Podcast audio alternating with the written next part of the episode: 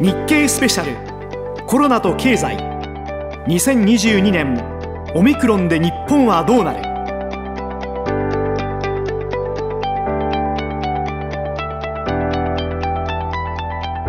こんにちは進行の忠則子です。今日は日経スペシャルコロナと経済2022年オミクロンで日本はどうなる？と題してお送りしていきます。司会は日本経済新聞編集委員大林司さんです。こんにちは日本経済新聞編集委員の大林司です。オミクロン型の感染者が急増するなど日本国内でもコロナウイルスの緊迫度が増しています。今日はよろしくお願いいたします。よろしくお願いいたします。このところオミクロンの拡大で国内では再びまん延防止等重点措置が適用される地域も出てきました。この特別番組では新型コロナウイルス感染症と経済の専門家をお迎えし2022年の新型コロナウイルスの変異型オミクロンの流行や経済がどうなっていくのか海外からのリポートも交えてこの後5時30分までお送りしていきます。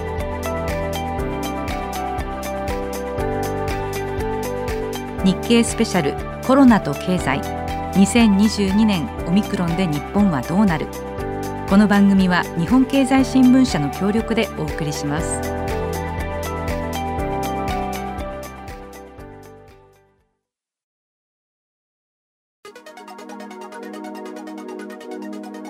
日経スペシャルコロナと経済。2022年オミクロンで日本はどうなる進行の忠則子です今日は感染症と経済の専門家の方をお迎えし経済活動を継続しながら新型コロナの対応策をどのように展開していくのかなどについて考えていきたいと思います。司会は日本経済新聞編集委員の大林司さんです。大林さんは年金医療改革などを中心に取材またロンドンの欧州編集総局長の経験もあります。現在は日経の編集委員としてご活躍されまた慶應義塾大学総合政策学部の特別招聘教授も務めていらっしゃいます。去年は日本医師会の中川会長に取材されるなどコロナ関連の記事も執筆されてきました。司会の日本経済新聞編集委員の大林司です。まさに今オミクロン型ウイルスの急拡大に伴って新型コロナウイルスへの警戒感が再び高まっているタイミングです。今日はこのスペシャル番組で専門家にコロナの状況や今後の経済の見通しなどを伺っていきたいと思います。早速ゲストコメンテーターをご紹介します。まず慶應義塾大学経済学部教授政府の新型コロナウイルス感染症対策分科会メンバーの小林圭一郎さんです。よろしくお願いいたします。よろしくお願いします。続きまして東邦大学医学部微生物感染症学教授政府の新型コロナウイルス感染症対策分科会メンバーの立田和弘さんです。よろしくお願いいたします。はいよろしくお願いします。よろしくお願いします。ではまず立田さんに足元で感染者が急増しています。まあこれはあの去年の年末から第6波が始まったのではないかと言われています。これまでに分かっているオミクロン型ウイルスの特徴をまず解説していただきたいんですがよろしくお願いします。はい。まさにですね年末年始の動きの後に増えてくるだろうなということが予想されていたわけですけども、まあ、それが現実としてこういう形で見られてきていると。これはオミクロン株による影響が大きいわけですけど大事な事実は日本でこれだけ流行が広がってくる前にアメリカやヨーロッパでかなり大変なことになってきた。それが少し遅れる形で同じことが日本でも起きてきてそしてこの第6波を形成しようとしているとそういうふうな状況だというふうに思います。人口から考えると日本だったら10万人超えるような感染者が出てもおかしくないんじゃないか。これは第5波の時のピークを4倍の感染者になるわけですよね。だから東京だったら、それこそ1万人あるいは2万人になってもおかしくないようなそういうふうなことがアメリカで起きているヨーロッパで起きているそれが日本でも起きてもおかしくないという、まあ、そういった状況だと思います。だとすると我々一番心配なのは医療がそれに対応できるのかという点です。まさに去年の第5波の時は新規陽性者が急増した時に一部の地域では医療逼迫が起こったわけですね。でオミクロン型を考えると症状はそんなに重症化しないということが言われているようですけども入院の体制が本当に整うのかその辺についてはどういうふうにご覧になってますか？そこが一番大事なポイントでしかもその第5波で私たちは非常に厳しい波を経験した。あの時のもうそれこそ医療の崩壊に近いような状況を経験した中でその反省をもとに医療体制をしっかりですね整えてそしてワクチンあるいは検査治療薬そういうふうなものを整えながらこの第6波に備えなければいけないという、まあ、そういった状況だと思います、はい、ワクチン検査治療薬3つおっしゃいましたけれどもその中であのワクチンの3回目の接種についてオミクロン型にどの程度有効なのかあるいは日本はアメリカヨーロッパに比べて3回目接種のスタートが遅れています。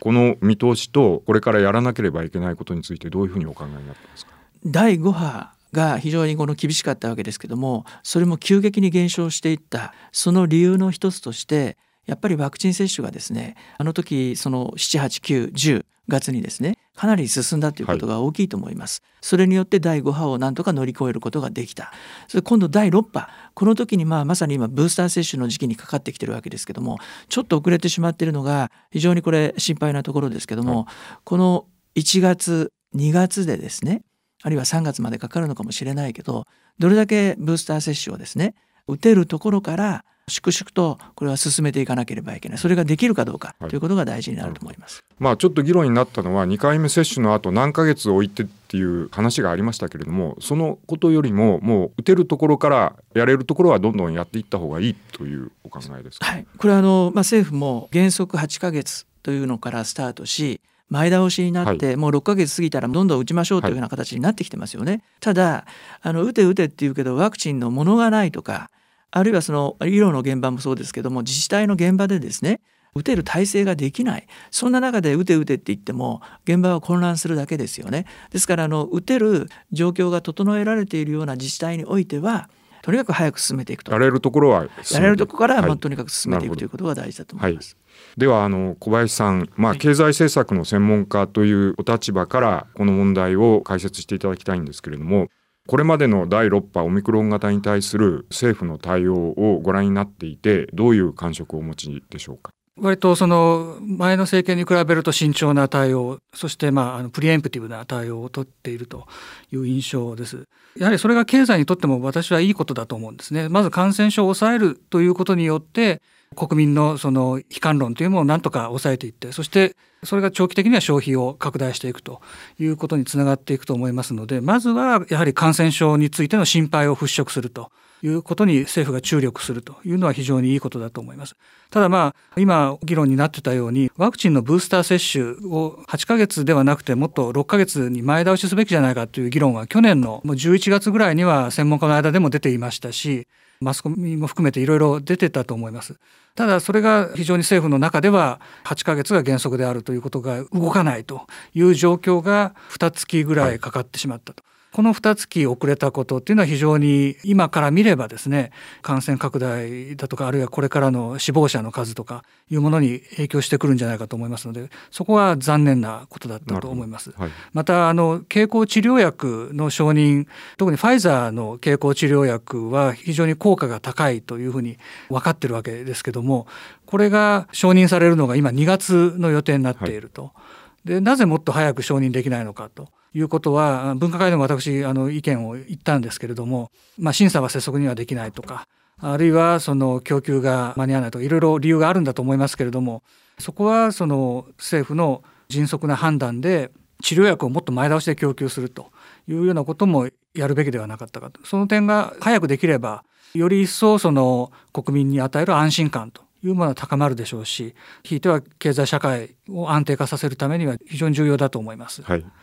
あのオミクロン型の特徴を考えると非常にその感染力が強いと。感染者がこれから、まあ、さらに増えていくということを想定するとですね経済の活性化あるいは子どもにとってはその学校生活みたいなものも含めてですねなかなかあの両立が難しくなってくると思うんですけどもそこについてはどういうふうにお考えですか？今の感染症の専門家の方たちがいろいろ議論されているのはその濃厚接触者の隔離期間を短くするであるとかあるいは陽性になった方治療終わってそのなるべく早く職場復帰できるようにする入院の基準を緩和するというようなことを議論されていると思いますけれどもより早く社会復帰できるようなルール作りをすることによって、社会経済活動がなるべく穴が開かないようにしていくということが必要なんじゃないかと思う、はい、要するに感染者を減らすということは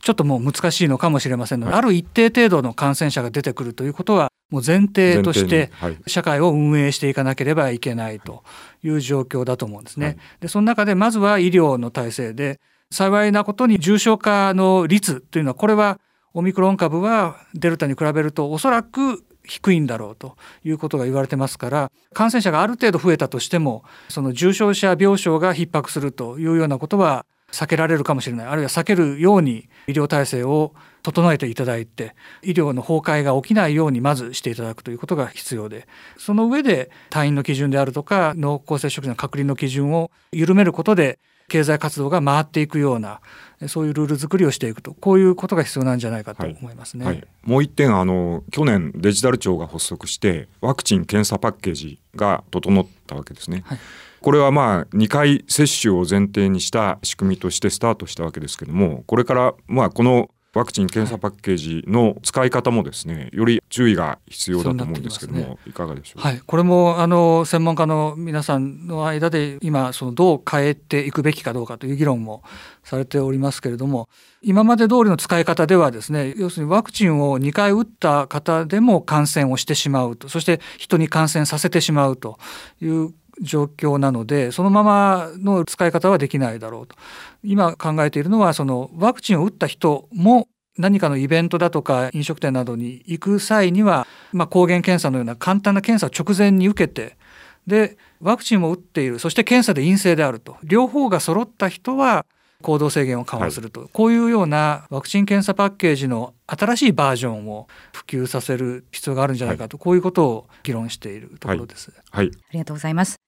ではここで海外の状況をリポートしてもらいます。日本経済新聞欧州編集総局パリ支局長白石東吾さんと電話がつながっています。もしもし白石君大林です。どうもご無沙汰してます。今日はよろしくお願いします。はい、えー、よろしくお願いします。今のフランスの感染状況をリポートしてもらうわけですけどもまず、はい、足元のオミクロン型を踏まえた感染状況というのをお願いします。はいフランスではですね、大体今1日に新規感染者は先週は46万人を超える日もあったりしまして、依然フランスの感染者数は高い水準が続いています。実際のあの感染人数はもっと多いと言われてまして、それに伴う隔離期間がありますから、その隔離期間で仕事を離れざるを得ない人が当然多く出てまして、それに関する例えば学校の教員が感染して学校が閉鎖になったりとか、職場でも休まなきゃいけない人が多数出たりしてですね、そういう問題が今出ております。はい。ワクチンの状況なんですけども、まあ、フランスでも3回目のブースター接種始まってると思うんですけれども、今、どこまで来てるんでしょうか？そうですね、大体その、まあ、フランス政府のあの説明によると、ワクチンを受けなければいけない対象者の大体9割が接種を始めたとまあ、終えたとは言ってないです、まあ、接種を始めたと言ってますね、だからそのほとんど、まあ、打たなければいけない人は終わったと思っているところですね、でブースター接種も始まってまして、こちらの方も対象者を今後、その子ども、まあ、フランスでワクチン接種の対象者といったときは、子どもからあの大人まで含むんですけれども、まだブースター接種は大人だけが今やっているところなんで、これもどんどん対象者を子どもにまで年齢を下げていくというふうに言われてております。そのブースター接種の状況はもう希望者は受けたいと思ったらすぐ受けられるような状況なんでしょうか？そうですね。あの最初はちょっと予約が取りにくかったんですけれども今どんどんワクチンの接種会場の数とか予約のできる数を増やしてましてそれによってまあ行きたいと思った日にすぐ行けるかどうかはその地方だったりパリだったりで違うんですけどもおおよそその少し待てばあの予約に行けるような感じですね。なるほど平石君は、まあ、フランスを中心にカバーしてるわけですけども少し広げてこうヨーロッパ隣国のドイツであるとかあるいは海峡を隔てたイギリスの状況ですね。これについては何か情報をお持ちですか？まあ、あの一つ言われてるのは、まあ、オミクロン型がイギリスでも主流になっているわけですけれども、その件数がやや減り始めたんじゃないかという、はい、特にロンドンとかでですね、という見方があります。で、もともとオミクロン型の感染拡大が確認された南アフリカでも感染件数が減ってきてますんで、はい、まあ、ひょっとしたらイギリスでも同じようなことが起きてるんじゃないかというようなことは言われてますね。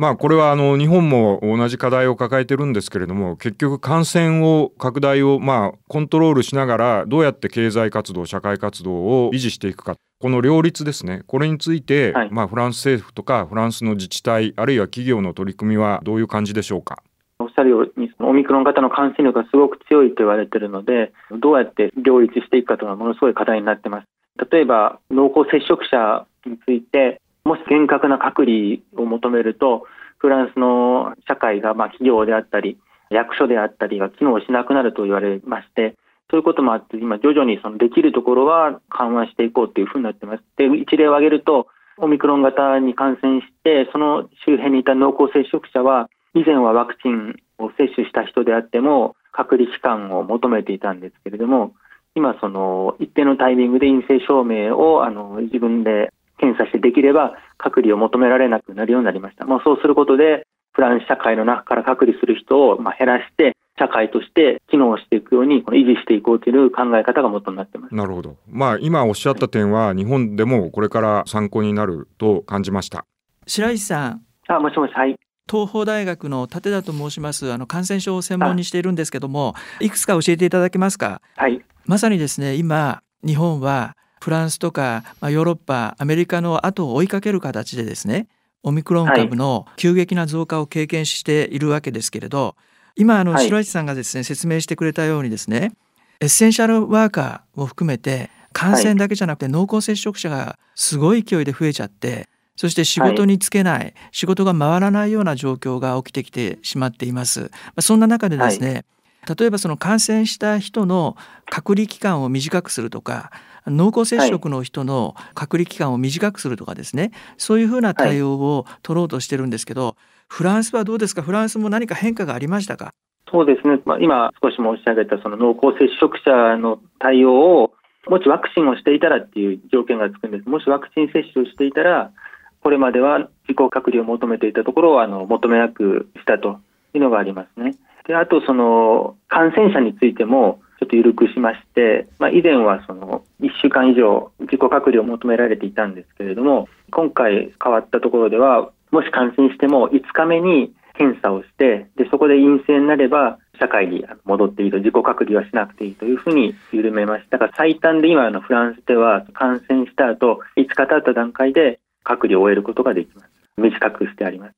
それともう一つは、はい、重症化が少ないんじゃないかというのが言われてますけれどやっぱりフランスでもやっぱりそういうふうなデータでいいですね。はい、そうですねあの例えばこれまでの第1波、第2波そういうのを見てみるとそれは明らかでして死亡者とかで見ますとフランスも、まあ、今ちょっと増えてきてしまっているんですけどもそれでもその一番最初の感染第1波と言われる2020年春の段階の死者数と比べたりしてみるとまだまだあの低い水準に抑えられているということもありますし今おっしゃった重症者についてもこれまでの感染の波と比べると、今回増えてしまっているんですけども、それでも一番最悪の時期と比べると、まだ低く抑えられているという状況があります。はい、ありがとうございます。はい。えっ、と白石さん、慶応大学の小林ですけれども、はい、質問も一つあ、よろしくお願いします。一つ質問をさせていただきたいんですけれども、はい、先ほど濃厚接触者や感染者のその隔離をまあ基準を緩和するという話があったんですけれども、それについては例えば職種であるとか、何かその人の属性によって違いというものは設けられているのかどうかということを知りたかったんですが、いかがでしょうか？はいこれはですね、あの濃厚接触者であればあの誰でもというか 国民全体に当てはまる基準でして、まあ、教員だからなんだとかこの職種には当てはまらないとかっていうのは設けられていません。どの職場でもその問題とされてますのでそういうことを踏まえて特に誰かっていうふうに設けてないということだと考えられます。はい、どうもありがとうございました。ありがとうございます。この先も、はい、はい、気をつけて取材を続けてください。ありがとうございました。はい、ありがとうございました。はい日本経済新聞欧州編集総局パリ支局長白石東吾さんでした。ありがとうございました。健康保険組合連合会からのお知らせです。自分の健康を相談できるかかりつけ医を持っていますか？健康診断の結果について相談したい。最近体調が優れない。以前にはなかった症状が現れた。こうした健康に関することを何でも相談でき必要な時には専門医や専門医療機関を紹介してくれるこんな身近で頼りになるかかりつけ医を持ちませんか？かかりつけ医を持つことで自分の健康状態や過去の病歴これまでに出された薬の内容など治療に必要な情報を知ってもらえ自分に合った治療が受けやすくなるメリットがあります。そうすることで早期発見や早期治療早期回復につながります。かかりつけ医は自分で選ぶことができるのでぜひ自分に合ったかかりつけ医を探してみてください。健康保険組合連合会からのお知らせでした。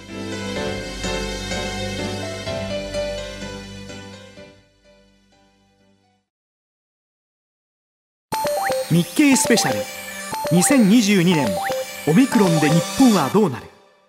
日経スペシャルコロナと経済2022年オミクロンで日本はどうなる？進行の忠則子です。司会の日本経済新聞大林です。では続いて日本経済新聞カイロ支局長の久門武君に多田さんが電話で話を聞いています。それをどうぞ。日本経済新聞カイロ支局長の久門武さんにお電話をつないでお話を伺います。久門さんはじめましてアナウンサーの多田と申します。よろしくお願いいたしますよろしくお願いします。久門さんはエジプトのカイロに駐在していらっしゃいますけれどもイスラエルも取材の範囲ということです、えー、まずイスラエルではワクチン4回目の接種を行っているところというふうに聞いていますけれども現状をお伝えいただけますか？はい。イスラエルでは3日に新型コロナワクチンの4回目の接種が始まりました。60歳以上の市民と医療関係者が対象ですイスラエルは2020年の暮れから世界的に早いペースでワクチン接種を進めてきました。昨年の8月にブースター接種と呼ぶ3回目の接種をいち早く始めましたが4回目でも世界の先陣を切ったことになります。イスラエルは人口900万人余りと小さい国ですが今年に入って1日の新規感染者が1万人を超える日が相次ぎました。変異型のオミクロン型の感染が急拡大したためです。免疫が低下している人や高齢者などはワクチン接種への意識が高く政府は4回目接種の開始直後に10万人が接種または接種の登録を済ませたと発表しました。そうなんですね。一方で若い人たちはどうでしょうか？若い人の間では感染対策への関心の薄さも見られます。5歳から11歳までの子どもへの接種が昨年11月に始まりましたが慎重な考え方をしている保護者が多く政府が重ねて接種を呼びかけています。またユダヤ教の戒律を厳しく守る超正統派と呼ばれる市民やアラブ系の市民もワクチン接種に消極的だとされています。この結果イスラエル全体では3回目の接種を済ませた人はまだ人口の5割弱にとどまっています。2回目の接種に限っても頭打ちでまだ7割に届いていません。日本は8割ですから大規模接種が遅れた日本に逆転されたことになります。新型コロナウイルスのワクチンが登場した当初はイスラエルはいち早く接種に取り掛かって接種率も順調に進んだという印象があったので少し意外な感じがいたしました。まあ、そんな中でワクチン接種を進めるにあたってイスラエル政府はどのような対策を講じてきたんでしょうか？はい、イスラエル政府はワクチン接種と合わせて感染対策のための行動制限を細かく緩めたり強化したりしながら調節してなるべく経済活動への影響を抑えようとしています。オミクロン型が確認された去年の11月末すべての外国人の入国を原則禁止するという世界でも厳しい措置を始めましたが一転して今月9日からほとんどの国からの入国を再開させました。私は入国が禁止される前の昨年11月上旬にイスラエルに取材で滞在しましたがちょうど3回目のワクチン接種が進んで感染が抑えられている時でした。マスクをせずにスポーツや買い物を楽しむ人や大勢でレストランに集まるグループが目につき日本の景色とは随分違う開放感がありました。しかしオミクロン型の感染拡大でまた警戒が強まりお店の利用や人との間に距離を取るソーシャルディスタンスのルールが厳しくなっているというのが現状です。うん、その他経済活動を継続するためにどのような工夫がされていますか？はい、ワクチン接種が完了したことを証明するグリーンパスという証明を商業施設やレストランに入るときに見せなければならないという仕組みを昨年の3月に導入しました。こちらも運用をこまめに変えることで感染の波に対応しようとしています。グリーンパスは携帯電話の画面に表示したり、紙に印刷したりしてお店の人に見せます。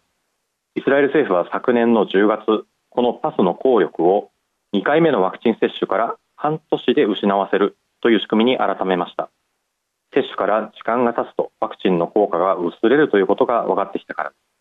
同時に3回目の追加接種を促すという狙いもありました。ということは現在はグリーンパスを持っているのは主に3回目のブースターを打った人たちということになりますでしょうかね。はいその通りです。はい最後にイスラエルではワクチン接種をはじめとしたコロナ対策どのように行われているかイスラエル政府のコロナ対策の特徴はありますか？イスラエルでは毎週のように保健省の専門家会合が開かれ規制や政策の変更を議論していますよく言えば柔軟で機動的に政策が変更されるのですが関連する規制が目まぐるしく変わるため市民がついていくのが難しいという声もあります。それでも迅速な意思決定で果断に感染対策を進めてきたイスラエルが世界の参考になる経験を提供してきたのは否定できません。まずワクチン接種を始めた当初十分な量を確保するため当時のネタニヤフ首相がアメリカの製薬会社大手ファイザーの首脳と重ねて直談判し接種に関するデータを当社に提供するのと引き換えに大量のワクチンを調達しました。この接種の実務を担うのは非営利組織である健康維持機構と呼ぶ保健組織です。健康維持機構はイスラエルに4つありすべての国民がいずれかに加入する義務があります。イスラエルは国民皆保険でしてコロナが始まる前から個人の医療記録を電子的に蓄積して分析するデジタルヘルスケアと呼ぶ取り組みを進めてきました。漏れや重複を避けながら携帯電話のテキストメッセージなどを使って速やかに全市民に接種を呼びかけることができた理由です。ワクチン接種の効果や影響を分析するのにも役立っています。こうした個人情報や医療データを活用し緊急時に必要な手を迅速に打っているほか効果を検証して政策をこまめに修正するというサイクルができているように見えます。日本も学ぶべき点が多いように思います。そうですね。日本経済新聞カイロ支局長の久門武さんにお電話をつないでお話を聞きました。ありがとうございました。ありがとうございました。えー、今フランスイスラエルの状況をそれぞれの支局から日経記者にリポートしてもらいました特にまあイスラエルではブースター接種のスピードが軌道に乗っているようです。まあ、これはイスラエルに限らずイギリスとかアメリカなどでも3回目接種はかなり進んでいるようです。もう一つ私が印象に残ったのはイスラエルでのこのデータを活用したデジタル医療というかですね、まあ、そういう仕組みがコロナ対策にうまく生かされていたというふうに思います。まあ、これは日本は反省点がありまして例えば濃厚接触を割り出すココアというアプリもですね結局あまりうまくいってないという現状があります。2人の海外の記者のリポートを聞いてまずあの小林さん、えー、どういうふうに感じられましたか？そうですね特に今のデジタル化の話は非常に日本の反省点だと思うんですね。でそこはその実は技術というより国民性も関係してるのかなと思っていましてそのプライバシーだとか個人情報について極めて日本人っていうのはセンシティブになってるよく特に政府に知られたくないというそういう傾向がちょっと強すぎてそれが悪い面で出てきたのが今回のコロナ対策でうまくいかなかったということじゃないかと思うんですね。具体的にはそのココアというアプリを多くの国民のスマホにインストールしてもらわなければうまく機能しないわけですけれどもそのやり方が個人情報保護法の規制があるためにですねオプトインというやり方要するにココアを入れたい人は自分で操作して自分のスマホにインストールするんだけれども入れたくない人はその入れなくていいというやり方。逆にオプトアウトというやり方も本来はあったわけです。それはどういうことかっていうとココアはもう自動的に誰のスマホにもみんなこう自動的にインストールされるというように仕組みにしておいてココアを使いたくない人だけ操作して削除するというやり方にするとこれは行動経済学的にもですねインストールする率がどうしてもこう高くなるということが予想されるんですけれどもそういうやり方はできなかった。なぜできないかというと個人情報保護の規制があるのでオプトアウトというのはよろしくないということでできなかったと。他にもまあいろんな制限があるわけですけれどもそこに関係しているのはやはりデジタル化による利便性とプライバシーの保護あるいは個人情報の保護というこの2つの問題がトレードオフの関係になっていてでどうも今までの厚労省の政策などを見ていると個人情報の保護というところに非常に強くウェイトが置かれていた。だから効率的な感染症対策にデジタルを使うってことはできなかったというここがすごく反省点だと思います。これからデジタル庁が、まあ、ココアなども一元管理するということになってますのでデジタル庁がそこを主導してやっていくんでしょうけどその時のこのハードルやはり個人情報の問題どうするのかというところは国民的な議論をですね今のうちから始めておくべきだと思います。これはコロナ対策だけじゃなくて、まあ、経済支援もそうですねあの給付金の話もこれもその国民全員に10万円配ったっていうのは本当は非効率的であってですね本当に生活に困った人だけに選び出して配ればよかったんですけどそれも所得の情報が政府に把握されてないという状況ではできなかった。イギリスはできてるわけです。イギリスはもうデジタル化されて所得情報が政府に知られてるので困った人だけにお金を配るというのができるんですけど日本はできないそういう技術じゃない面でデジタル化が遅れてるというのは非常に重要な問題かなというふうに思いますね。はいうんオミクロン型の特性を考えるとある程度の感染拡大はなかなか避けられない。これはもう海外の例を見ても明らかで、まあ、その中で少しあの中長期に先を展望した場合に経済をきちんと動かしていくと。あるいは普通の我々の社会活動をやっていくと、まあ、その両立ですね。そこについて改めて今年何がポイントになるとお考えでしょうか？やはりあのコロナはこれからも共存していくべき病気であるということを考えると飲食店であるとかいろいろなその観光業のようなコロナに直撃された産業というのを全く元のビジネスモデルで再開するというのは難しいコロナと共存することを前提に飲食あるいは観光などのビジネスモデルを変えていくことが必要だと思います。でそのためにはいろいろな設備投資も必要だしいろんなお店のレイアウトを変えるとかですねそういうことがあるいは旅の在り方を変えるというようなことが必要になってくる。そのための事業者の投資に対して政府が財政的な支援をするというようなことが必要だと思いますしこれまで2年間どちらかというとコロナはすぐ消えてしまうという前提で事業者はあの耐えてきたわけですね。その間借金を重ねてゼロゼロ融資などで借金を重ねることでとりあえず資金繰りをつないで2年間耐えてきた。でその結果借金の額が積み上がってしまってるわけです。で特に飲食や宿泊そうなってるので今まで2年間で積み上がった借金を減免する要するに債務を削減するということをしてあげないと再出発ができないと。ですから今年の経済的な重要なテーマは今まで積み上がった借金の債務削減をどうやって政府が積極的に進めていくかということとそれから先ほど申しましたコロナと共存する前提の事業構造転換これを政府がどうやって支援していくかということが非常に重要な経済政策上の課題ではないかなというふうに思います。はい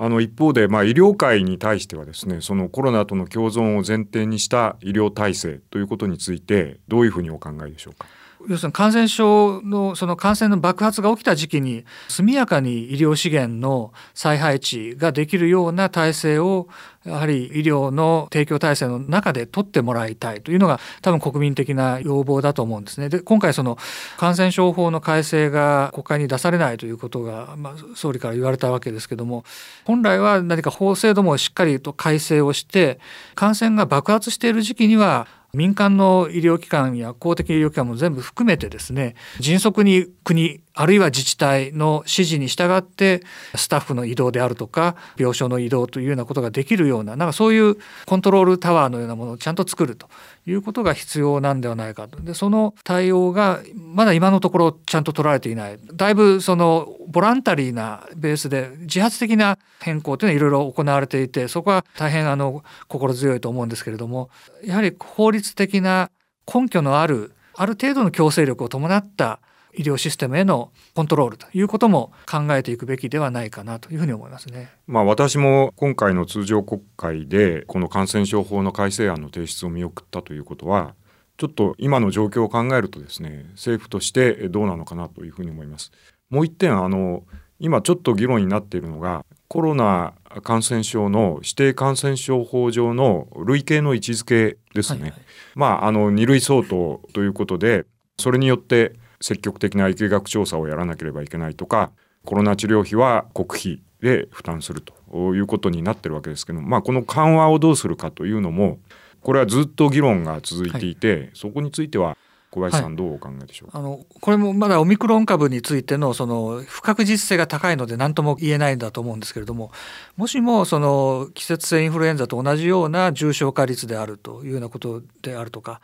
あるいはまあ感染力が強すぎるのでちょっとなかなかじゃあ季節性インフルエンザと同じ扱いでいいのかというふうにはすぐには言えないと思いますが何らかのその感染症法上の分類を5類相当に変えるというようなことはあるいは部分的にそういう5類相当と同じような措置ができるようにするとかいうような何らかの部分的な変更ということは法律の中で考えていくことは本当は必要なんではないかと思います。ただちょっと今すぐにというわけにはいかずにですね、やはり重症化率が低いということがしっかり分かった時にそういう議論を始めるべきなのではないかなというふうに思いますね。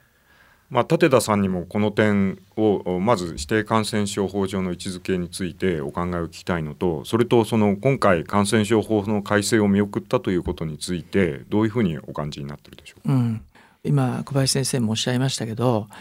今オミクロン株が第6波でどのくらいの規模で日本で広がってどのくらいのインパクトを残すのかこれが読めないわけですよね。まあ、重症化は低いと言いながらも実はエッセンシャルワーカーが勤務できない状況の中で社会がもう回らない社会不安もどんどん進んでいくようなそういう状況が起きるかもしれないそういった状況の中で今感染症法を2類から5類相当にっていうふうな形で変えるのはなかなか難しいと思います。はいこのタイミングはですねやっぱりこの第6波を乗り越えた時おそらくブースター接種がその時には進んでくるそして検査もですねよりアクセスが良くなる。そして治療薬に関しても利用できるようになってくる。そういった状況が揃えばおそらくその時が2類から5類への変更を考えるタイミングじゃないかなと思います。はい政府にさらに求めたい点あるいは医療界に対して今の段階でこれは言っておきたいという点はいかがでしょうか？この、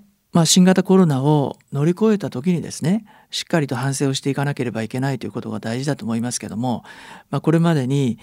直近の10年間とってみても SARS とか MERS とか新型インフルエンザとかいう、まあ、そういった新型感染症を経験してきたわけだけどそれなのにこの危機管理体制として日本はですね備えがちょっと足りなかったでしょうというのは私は反省しなければいけない点だと思うしまた10年もしないうちに次の新型病原体による感染症が起きる。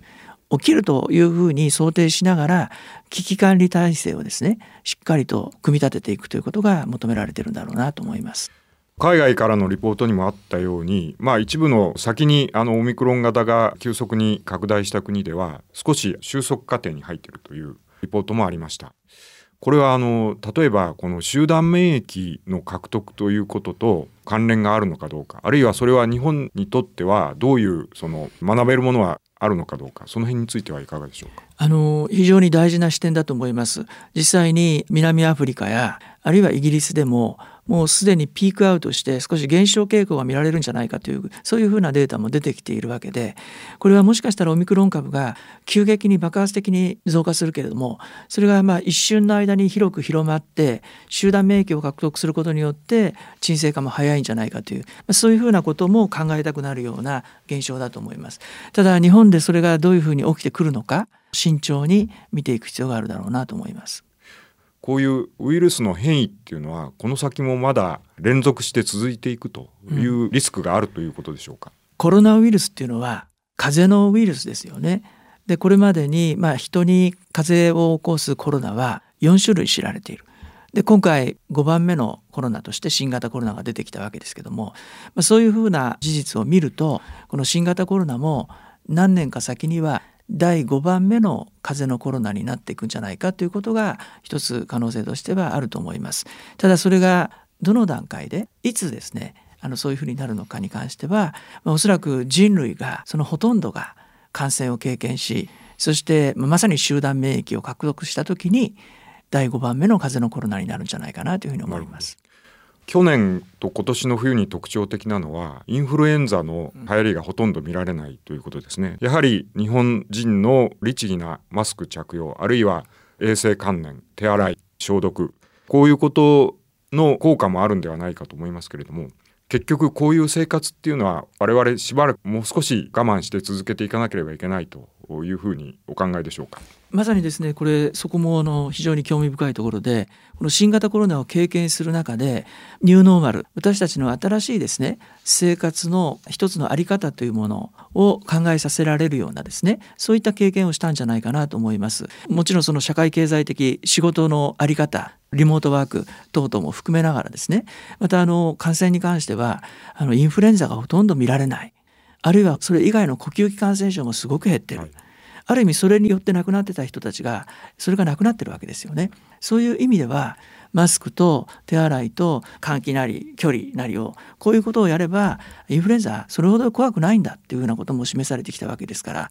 こういうふうな知見をですねまあ、まさにそのポストコロナの後に大事な知見であるならばそれを維持してそしてより感染症に強い社会として我々が考えていくその方向性が示されてきたんじゃないかなと思います。はいどうもありがとうございます。新型コロナウイルスの流行が始まってもう早2年余りです。言うまでもありませんが正しい知識と正しい対策それは試行錯誤を重ねながらもだんだん分かってきているところが多いんで、まあ、それを徹底していくということではないかと思います海外からのレポートにもあったようにロンドンなどではまあピークアウトということも報道されています。オミクロン型、まあ、潜伏期間が短いとされていますのでこの特性を踏まえて海外の事例いろんな学べるところがあるわけですから日本はそれを活かせるという利点があるわけで、まあ、それを生かしながらこれから経済を維持して社会活動を維持していくとそういう年にぜひしたいと思います。今日はどうもありがとうございました。ありがとうございました。ゲストは慶應義塾大学経済学部教授新型コロナウイルス感染症対策分科会メンバーの小林慶一郎さん。東邦大学医学部教授新型コロナウイルス感染症対策分科会メンバーの立田和弘さんでした。ありがとうございました。ありがとうございました。ありがとうございました。今回は日経スペシャルコロナと経済2022年オミクロンで日本はどうなると題してお送りしてきました。この番組は放送後1週間ラジコのタイムフリー機能でお聞きいただけます。またポッドキャスト配信もいたします。スタジオ内では感染予防対策のためアクリル板越しに距離をとってお話ししてきました。司会は日本経済新聞編集委員大林司さんでした。ありがとうございました。ありがとうございました。進行は忠則子でお送りしてきました